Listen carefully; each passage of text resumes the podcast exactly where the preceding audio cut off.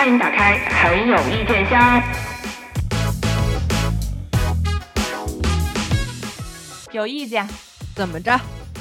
要不咱就踏踏实实演综艺，咱也来钱快，又放不下演员的光环，是不是？魏大勋又去做家务了。沙溢老师探探探探探案探明白自己演技为什么下滑了吗？哎呦我的妈呀！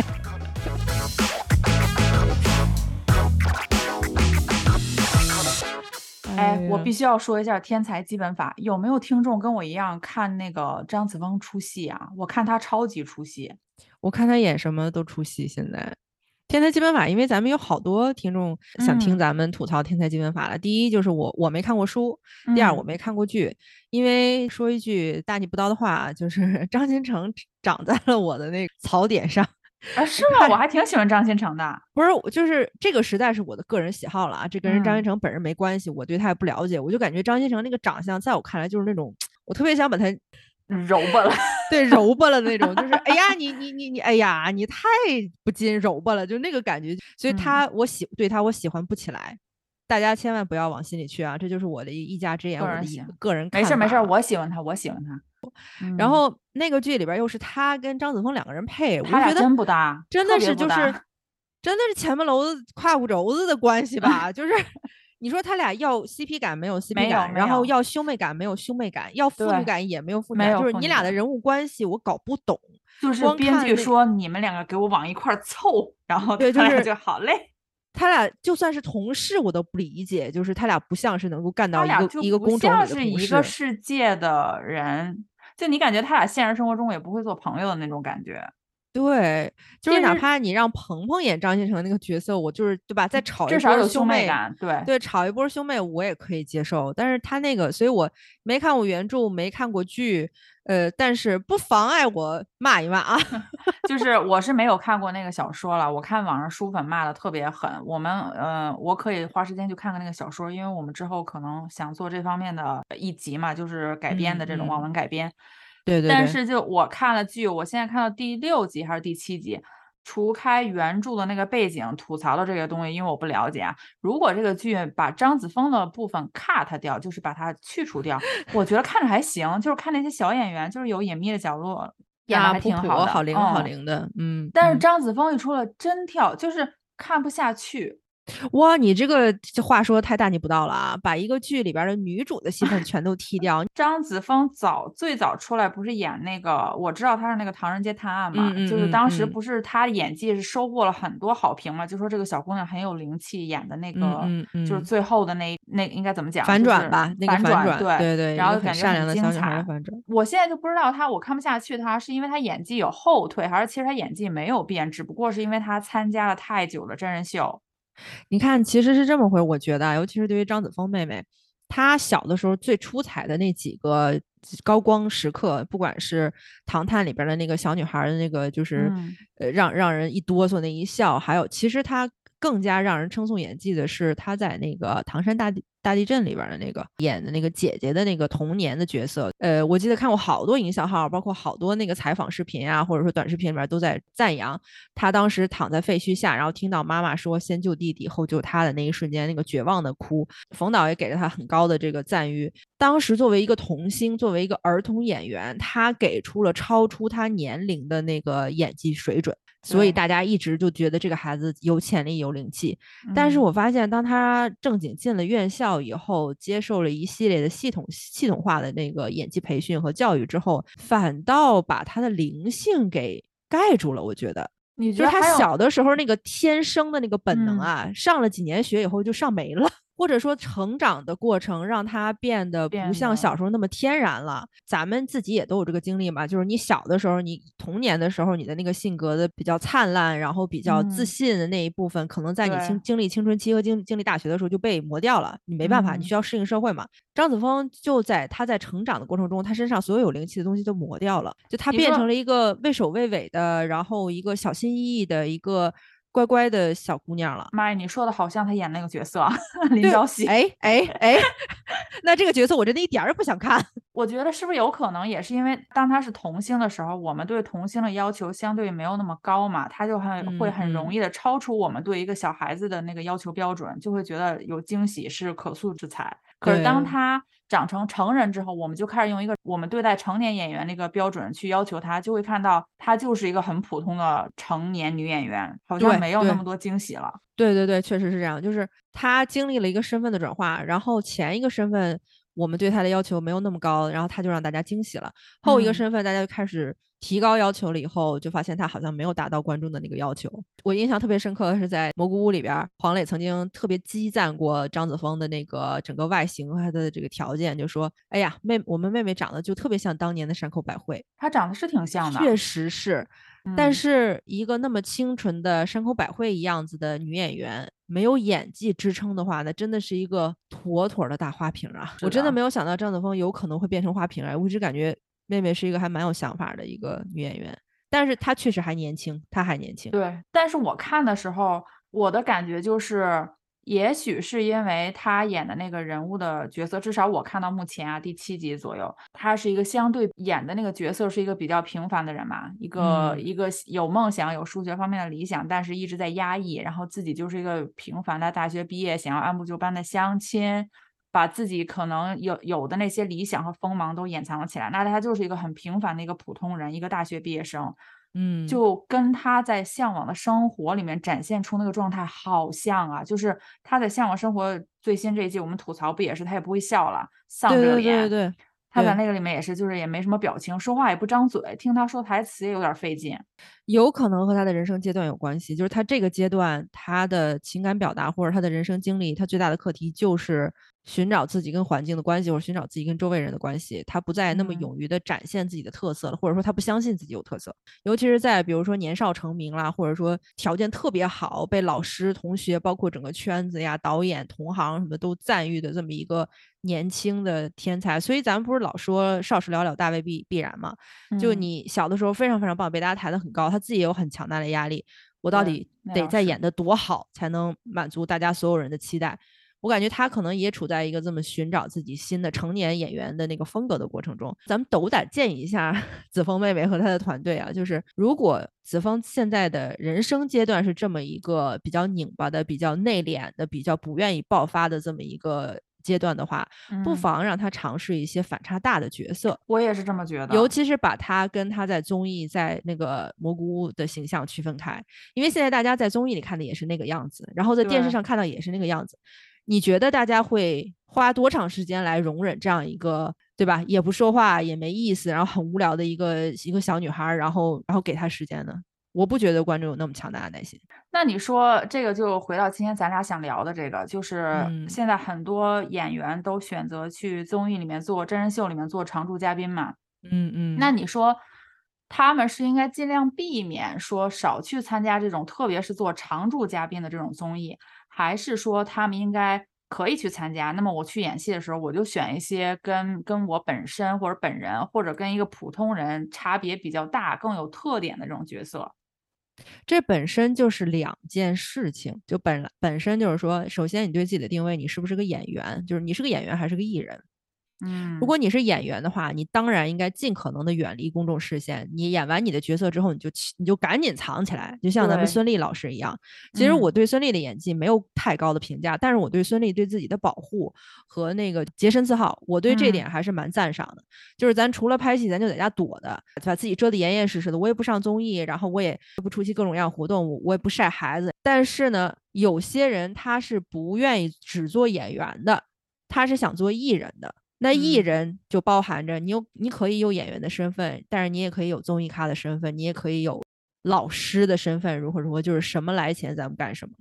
今天咱们可能要讲的好多人，他已经把自己从演员的那个行业列里剔除出来，已经现在变成艺人了。因为演员的这个行当，就他在演艺圈嘛，包括在韩国演艺圈不也是吗？你像你演电影的就要高于演电视剧的，然后演戏的总是要高于唱歌的，然后最底层的就是做通告的嘛，跑东对综艺人该综艺什么的。对，然后我感觉他们不愿意舍弃艺人的这个身份，因为这个说出去才是最好听的，自己又不愿意说。你你看人杨迪就直接说，我就是综艺人，我就是通告艺人，搞笑的。因为确实杨迪他他就是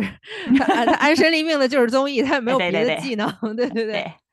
但是像人家多多少少，人家你看人都是专业院校出来的，人家早年也确实演过一些比较大家对吧深入人心的一些角色，就是嗯他是靠演员成的名。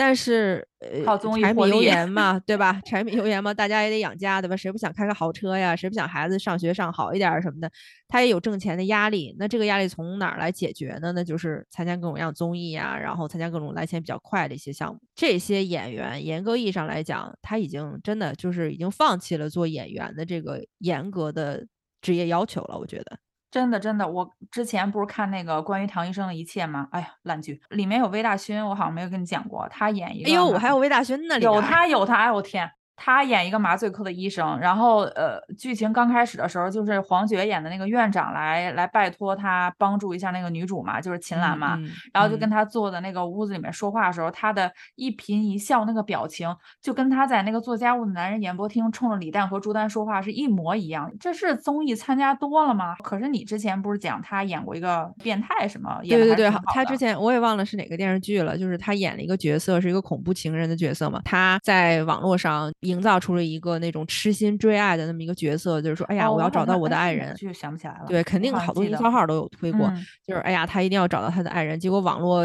大家都发动能力帮他找他的爱人，一定要让他们两个团聚。结果等他等他找到他的爱人的时候，他才又开始对他的爱人施暴。就是他其实本身是一个非常恐怖的一个爱人。就前半部分他那种痴心追爱的那个那个表情啊，还有那个演技，真的是让你感觉。哇，难道魏大勋也有痴情的一面吗？但是直到后面他找到了他的爱人，然后开始家庭暴力，然后开始精神暴力的时候，你才感觉，哦，对对对对对，这就像了，这就像了，嗯就是嗯我宁可相信魏大勋是个变态，我也不相信他是个痴心爱人。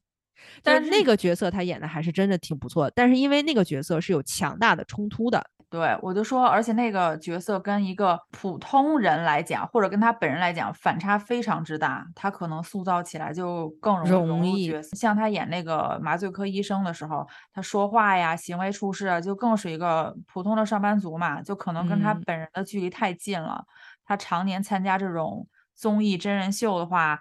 给我的嗯感觉是跟观众的那个距离感没有了，神秘感也没有了。就包括他们这一系列这些演员都是这个问题。看的时候就觉得啊，好像看的不是那他演那个角色，但又说不出来，就那感觉很奇怪。就是一到他我就跳戏，我就看不下去。前一嗯段不是有有一个我们的小听众说看那个《警察荣誉》嘛？说实嗯话，《警察荣誉》我也尝试看了，我一看到张若昀就跳戏。对我看了大概有七八集的样子吧，就嗯是真的里边所有的配角我都喜欢，我就是不喜欢就是张若昀。故事是真的挺好的，就是讲嗯咱们基层民警的故事嘛，讲就我们熟悉的这些民警的日常生活，但是又有一些我们不熟悉的他们的艰辛的部分。我觉得嗯那个剧很好，但是张若昀真的是真的是我也挺出戏戏的，对对对。我你看张若昀最近上的是什么妈，不要提那个综艺，我不想听。严敏的那个吗？新丁丁新某记，哎呦，那个综艺啊真的，咱们哪一期把那个综艺拿拿出来溜溜吧？那 必我我须的恨死那个综艺了。他其实，在那个之前开始参加名侦比较频繁之后，就已经对我看他的戏产生了影响了。加上他北京口音格外的重嘛，他现嗯在演的嗯这些角色，包括那个《警察荣誉》里面说的也是这种口音，就听上去我也不知道。我那天不跟你说吗？你说他讲一个方言的会不会好一点？哎呦，人家这么忙，人家哪有时间去学 习方言？完了还还培养自己跟角色之间的关系，完了还深入理解剧本儿。好家伙，恨不得对吧？你上半年看个剧本儿，然后这事儿就忘了，然后下半年哎进组了啊，然后给你一个月的时间准备一下，或者说甚至连一个月都没有，有可能有一些剧。他连在那个《庆余年》里面都嗯很奇怪，因为你你说他要真是演一个古装戏，是一个正经的正史的古装戏，或者他演的是一个某个真实存在的历史人物，可能都会比《庆余年》这种架空的，然后里面的台词又是非常现代化的讲出来要强。我觉得，尤其是像张若昀这样子的演员，有一种特定的塑造角色的方法。我就特别怕张若昀这个年纪的演员，因为他还不是年纪没有很大嘛，也就三十多岁吧。他在这个年纪，他就已经早早的陷入了那种惯性，他特别喜欢，也特别习惯这样塑造一个角色，那他就。每次都很找一个特别舒服的一个角色设定给他，因为当初也是属于《庆余年》跟他就属于两情相悦的那么一个情形，他也看中这个角色了，然后剧组也看中他了，嗯，他之所以这么喜欢这个角色，他自己也说过，就是这个角他在这个角色身上看到跟自己很多相似的地方。那课文呗，你在一个架空的小说里看到了一个生活中的你，那演起来多省事儿啊，也不用下功夫揣摩角色，因为也没什么可以让你揣摩的。然后嗯也不用花时间去体验生活，整个一个就是演自己啊，来了咱们就换了个古装演一个古代版的张若昀而已吧，这这何何乐而不为呢？对吧？又来钱，完了还又口碑又好，或者我觉得也可以说，也不是说他演自己，就他跟黄磊那种演自己，是黄磊老师就是创造了一个角色，就是把黄磊的名字就给自己创造了一个角色。对对对，他是有一种，其实那个角色只是某一个点可能跟他比较像，但是当他去揣摩和诠释那个角色的时候，就慢慢按自己嗯的方式走了，然后最后就是出来很像他。所以这就是角色创作的可能并不是以他为原型嘛，只是跟他有点像而已。所以就是我们国内的好多演员啊，就是他习惯用的使用一种方法式的演技，他尽可能的去让自己的一些人生经验啊或什么的，就是提醒自己哦，这个角色有一部分的有一部分的性格特征是我的某个人生经验可以用到这个角色身上的，那就必然。要耗尽一个演员本人的很多很多经验，不管是他的喜怒哀乐呀，还有他的一些性格特征呀，包括他怎么开玩笑，怎么跟人生气，这些都需要动用他的内部资源。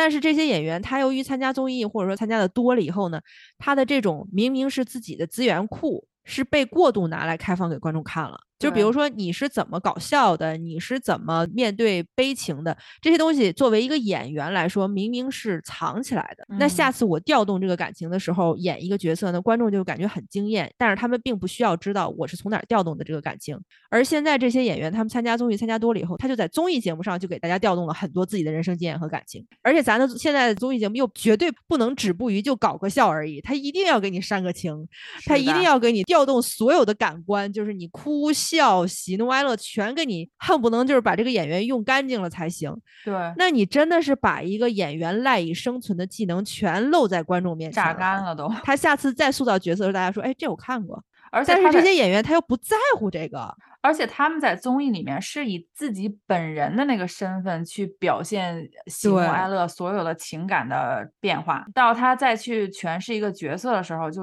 这一套方法不是之前在综艺里是你吗？嗯那你嗯演的这个角色怎么又是你啊？就这就是个感觉。本来比较珍惜爱惜羽毛的老演员，他都会尽可能的把自己从舞台上下来之后，跟观众就是离得要多远有多远，因为他知道我本身就会这么点儿东西，我全给你奉献在舞台上了，你看了你就信那个角色就可以了。如果我在生活中还给你看，那你就不信那个角色了。你也就不信我了。下次，所以很多非常非常爱惜自己这个职业的演员，老演员，人家是不会过多的曝光自己的。那反倒是现在的演员，尤其是这些转行做艺人的演员，你说他是不知道这个道理吗？也有可能人家知道，人家就是觉得挣装钱重要。对，我觉得最有意思的一点就是他们已经常年在综艺这个圈儿混了啊，时不时每嗯年还要像沙溢老师接那么一两个客串角色也好呀，就是小配角也好呀，不一定是主演啊，但是得接那么一两个戏。给我的感觉就是我我一定要维持住我是个演员，我来参加你们这个综艺的时候，我是带着身份来的，我是个演员，可是演的又不怎么样。沙溢，我是真挺喜欢沙溢的，我觉得沙溢也挺憨憨，挺好玩儿的。但是沙溢真的就是你现在就是一个，就是演戏好像是玩票吧，综艺可能是你的主主业，是不是？哎呦，小欢喜里不是也有他吗？英子开门是爹爹，对对，我觉得他可能整个小欢喜里边觉得贡献最精彩的一高光就是那那个，因为他之前参加，哎，他跟参加湖南卫视那个是啥节目来着？他跟胡可，就是他们一家子参加那个，好像是胡可的那个《妈妈是超人》，是不是？但是他中、哦他中间也出镜了嘛，就是嗯经常照他们全家。然后他在家跟他儿子，就是他作为一个家长啊，一个一个父亲，就是那样的，说话有点东北口音。他在那个小欢喜里面也是这种状态，然后就看上去没啥差别，因为你知道他在家里就这样。所以说啊，就是演员，如果你珍惜自己的形象创造，你就不要把过多的真实的自己暴露在观众面前。你如果要选择做综艺的话，你你干干脆就是就别演戏了，因为你在演什么大家都已经看过了，而且你又没有那么伟大，就是你可以保留一部分真实的自我，就是我就是这部分自我就是留给戏的，不可嗯能啊。有一些演员，我就发现，尤其是现在年轻的这波儿，很嗯。多都是我先演一个戏啊，别管是是什么角色，稍微出点儿圈儿都不用说特别有名儿，就有营销号有几个说一说了，然后上过什么热搜，有一点儿流量了，你会以为他想要好好发展一下，结果马上他就会去加盟一些综艺，先从飞行嘉宾做起，在综嗯。艺里把自己的甭管是真人设还是假人设展示的淋漓尽致之后，然嗯。后就会有节目组请他做常驻，从此就是一部作品嘛，然后就就再也没没演戏了就 对，就是本身这这怪圈儿啊，就是演戏不好好演，演戏的目的不就是为了加入一个综艺做常驻？他其实也有一个就是演员比较无奈的这么一个悖论了，本身戏比演员少。现在的现状是，就是没嗯有那么多的戏让每个演员都有公开，就更何况是一个你对吧？你一般般的年轻演员，你还不是那种演技特别好、特别得无数奖那种年轻演员，那你有戏拍。你像这种一般般的，尤其是转行的对吧？跨界的偶像出身的这种，你就说我现在要当演员了，心说你又没上过正经的院校，你又没受过专业训练，谁信你啊？本身像他们这样类似的演员，他就没有那么多的影视剧资源，那他好容嗯易找到了这么一部戏之后，他也要养活自己啊。综艺的量是对于这个演员或者艺人的需求量是要比电视剧和电影要大的。去参加一个综艺，如果要是经纪公司告诉他，你参加这个综艺飞行嘉宾几期之后，你有一个常驻，就是说明什么？说明咱有稳定收入了呀。咱干嘛还要对吧？苛刻自己要当个演员呢？演员不是那么好当的呀。其实也有一部分原因是迫于生存，或者迫于现在演艺圈的这么一个现实。那确实，你看沙溢、张若昀都是有了孩子之后更拼命的 对呀，你就很明显的感觉到，就是哦，爹地缺钱了，爹地缺钱供英子出国。其实张若昀早期演那个《法医秦明》的时候，那个时候我觉得他我还挺喜欢看他演的那个角色的。那个时候他还比较努力的想去尝试塑造一个不一样的角色，跟以前不一样的的角色。但是人家现在有孩子了，不是？你也不能怨人家出来给孩子挣奶粉钱。就是赚快钱了，就属于。我看你这个表上列了贾乃亮，哎，贾乃亮，我觉得啊，他好像一直就没什么 演技。是，就是真的是原谅我这个记忆有点儿不行了啊！就是我印象中贾乃亮演过什么特别好的角色吗？我就是想，贾乃亮好像和参不参加综艺 没关系吧？就是这就是另外一类，就是演戏本身就不行。贾乃亮也是专业院校毕业的，对吧？我记得他是嗯中戏还是哪儿的，好像这种就属于演戏本身就不行，都没有一个出圈儿的作品，就是综艺出圈儿的。但是他是他每次一出来就是，嗯，大家好，我是演员贾乃亮。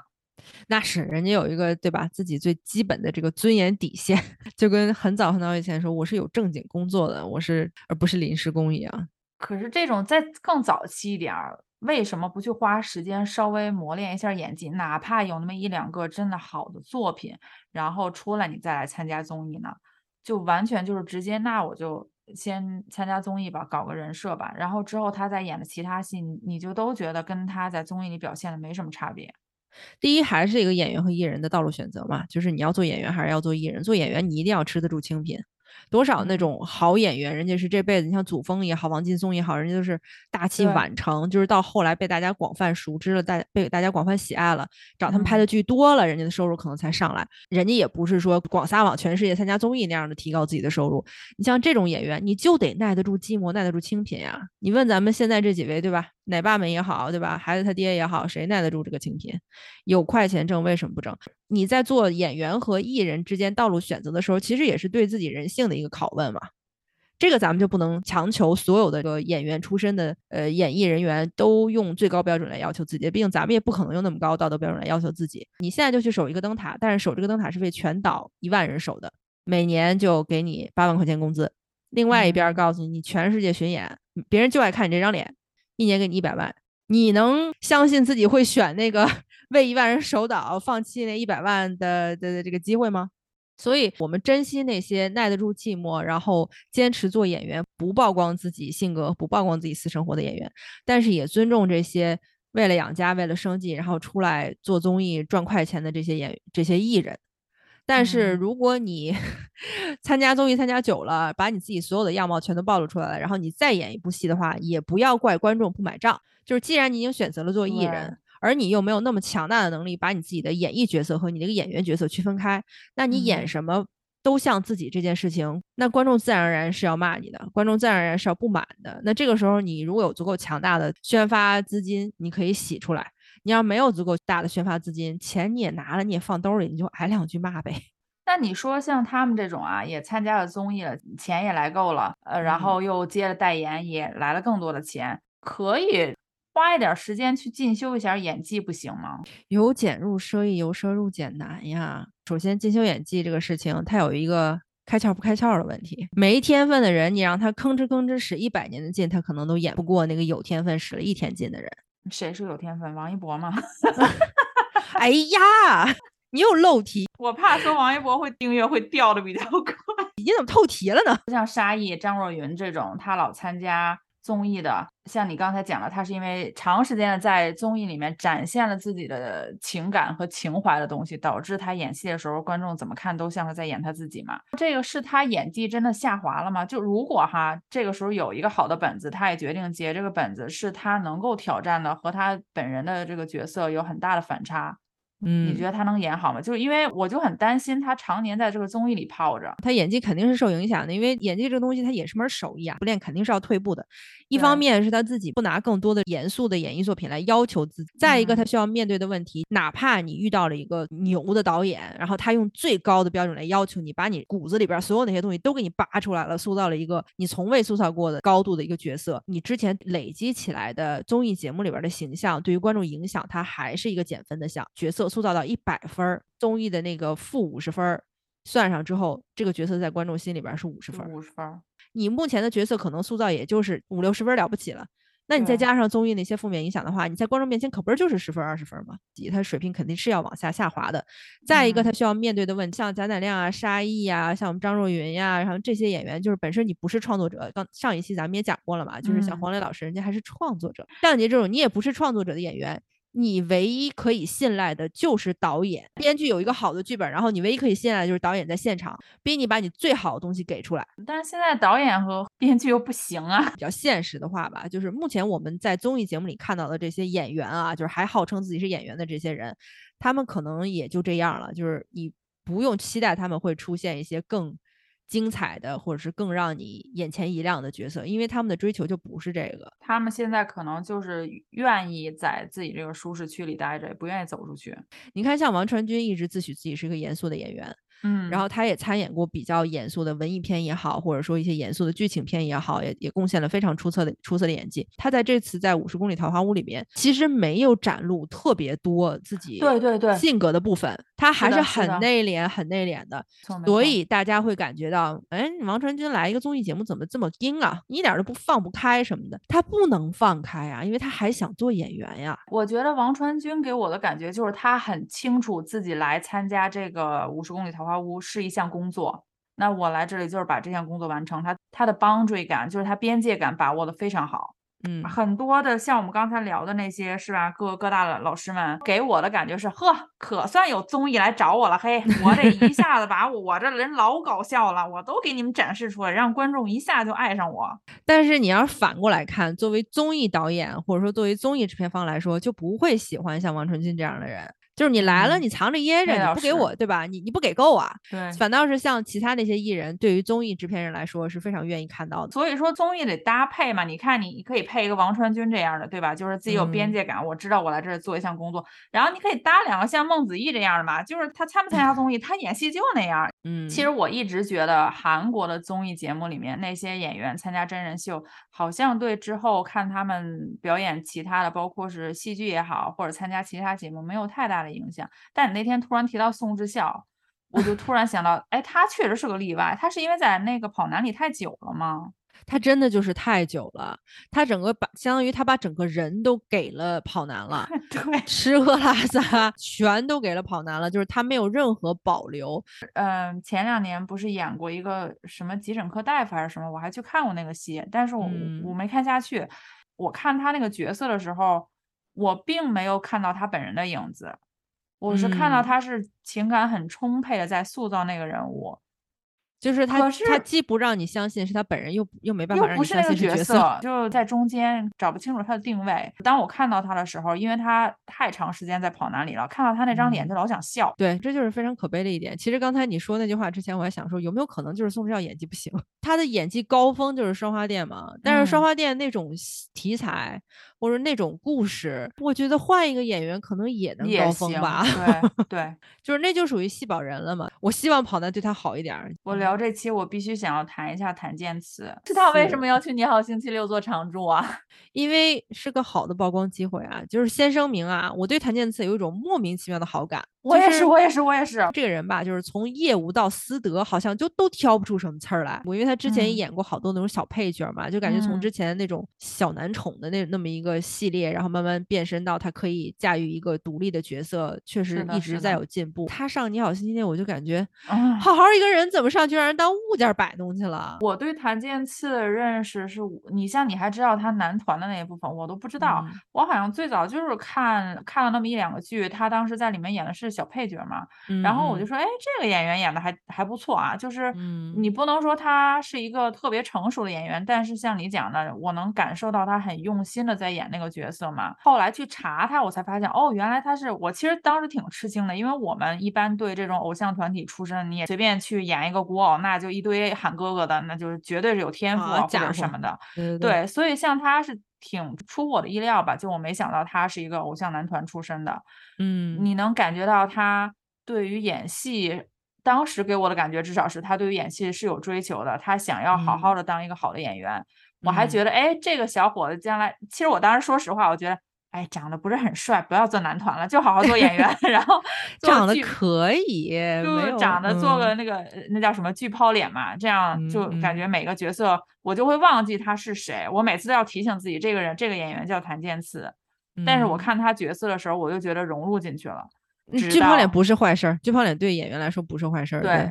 直到你好星期六，然后我发现他在里面，谭健次在里面就想，哎呦，何必呢？就是你之前谭健次比其他主持团的那些，就除了何老师以外的其他人，其实真的都，他谭健次你有点分量太重了，对我太多了，跟其他人比。但是他就愿意坐在你知道，就就湖南卫视芒果台的综艺，很喜欢搞一些什么助理主持团呐、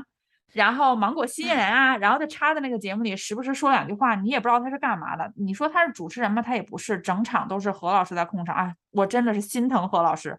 带的这一群小孩儿。然后他们的作用就是镜头切过来的时候，哈哈哈哈，张嘴赶赶快张嘴笑。他们的作用是什么呢？就是过年的时候，老人为什么愿意儿孙满堂呢？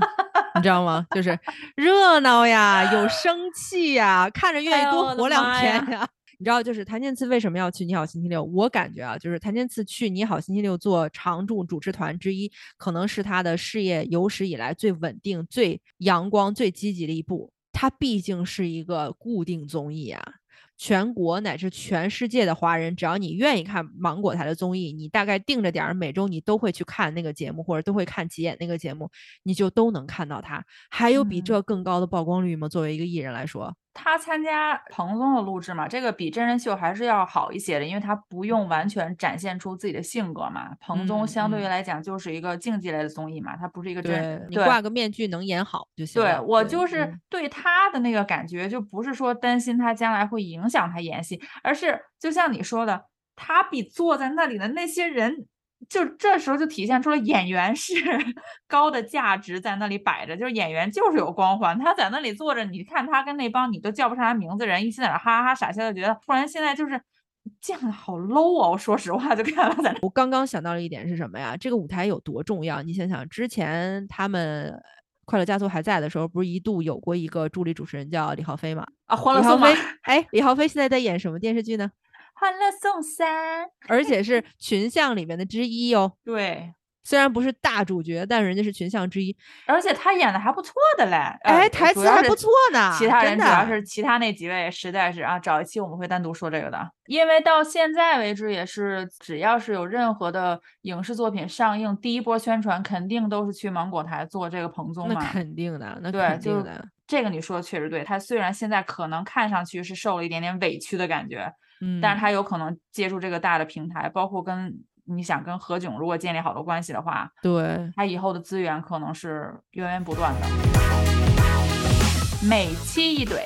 咱们建议老师们这么写哈，百度百科改一下，自己是通告艺人里演技最好的，演员队伍里通告跑得最勤快的，对吧？咱们就要打破要啥自行车的偏见，就要做一个全能的艺人，咱们什么都要。名利双收。